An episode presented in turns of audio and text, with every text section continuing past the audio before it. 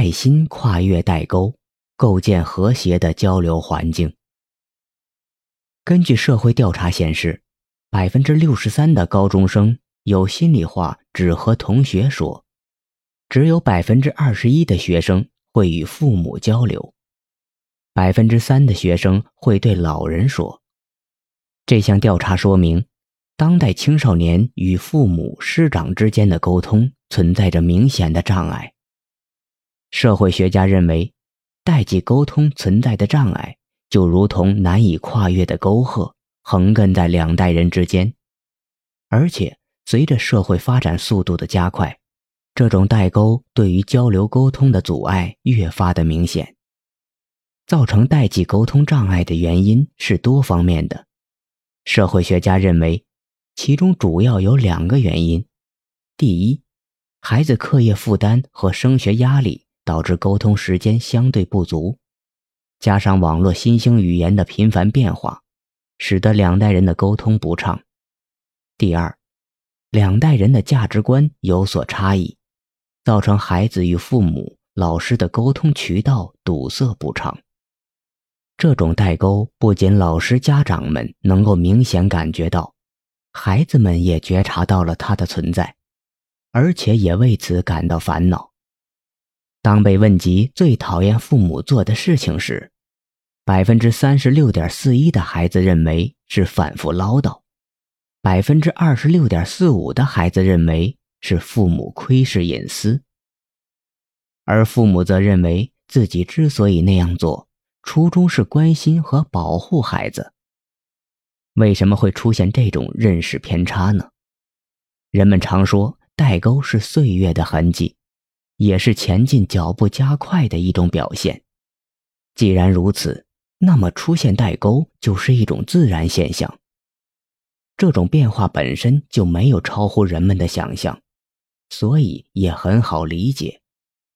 青少年比较喜欢周杰伦的歌曲，中年人比较喜欢宋祖英，老年人则比较喜欢李谷一。每一个时代都有其时尚和流行的元素。每一代人都有其独特的视角和语言，那么要如何在不同的两代人之间构建起和谐的交流环境呢？简单来说，在怀抱爱心的基础上，对孩子们的行为多一分理解，多一点赞美。有位父亲这样说自己十几岁的孩子：“我的孩子呀，脾气很大，经常因为我一句话没对他的胃口。”就在没有任何征兆的时候，突然和我争吵起来，常常弄得我一头雾水。对孩子这样的行为，我完全理解不了。而且他还经常自以为是的做事，即使当他的行为导致了不好的后果，他的第一反应通常也是大喊大叫，好像控制不住自己一样。这位父亲为了让孩子养成良好的性格，就经常训斥他。这样一来，孩子的性格不仅没有变好，脾气反而越来越坏，这让父亲感到十分沮丧。难道说这位父亲没有爱心吗？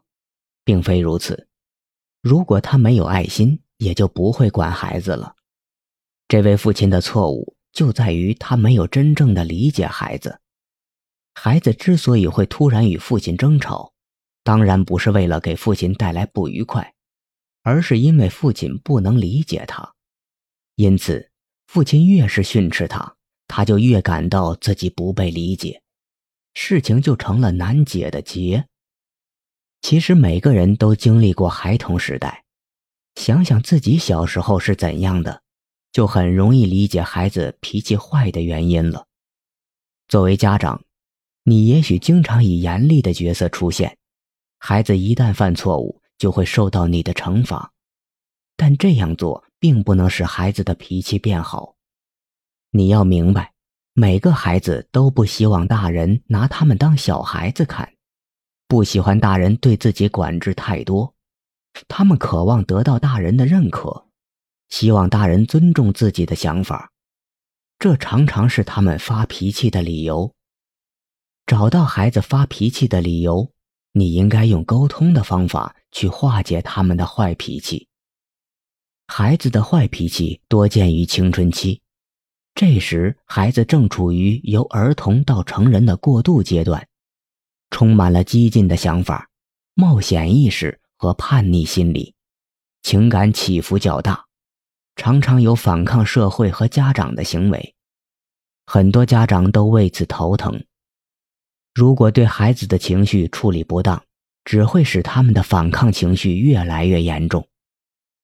造成孩子脾气差的原因主要有两个：第一，你过度干涉孩子的自由，不给他们自由发挥的空间；第二，你的教育方式太过死板和严肃，会使孩子产生一种强烈的反抗情绪。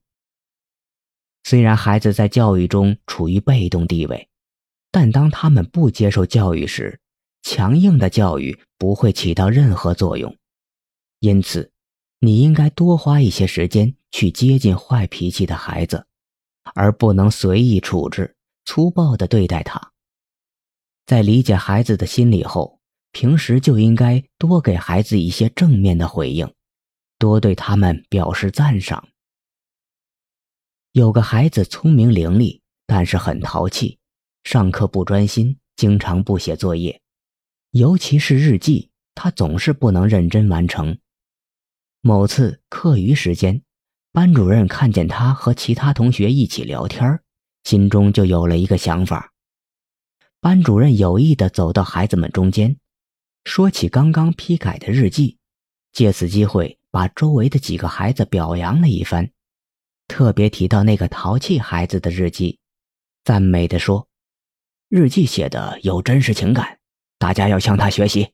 ”听了老师的话，他眼睛明亮了许多，脸上也有了笑容。接下来的几个星期，每次布置下去的日记作业，他都能认真的完成，字迹端正，进步很大。于是，在一次上课时，老师很高兴地对同学们说：“今天我们班的一位同学的日记写得非常不错，应该受到表扬。”当老师说出他的名字时，他的眼神从来没有那么集中过。那一节课，他听得十分认真。从那以后，尽管他还是有些小错误，但是上课更加专心了。布置下来的作业也总是能在第一时间完成，学习的态度更端正了。这些巨大的进步正是源于老师的赞誉。心理学研究表明。如果父母能在生活中多给孩子一些赞美和鼓励，孩子就会自信、乐观、积极得多。在心灵感受方面，孩子往往很敏感，他们能够捕捉到每一丝赞美的气息，而且他们实际上十分渴望得到长辈的爱和赞美。如果你能够理解孩子的心理，多给他一些赞美。不仅有利于亲子沟通，还有利于孩子良好性格的形成。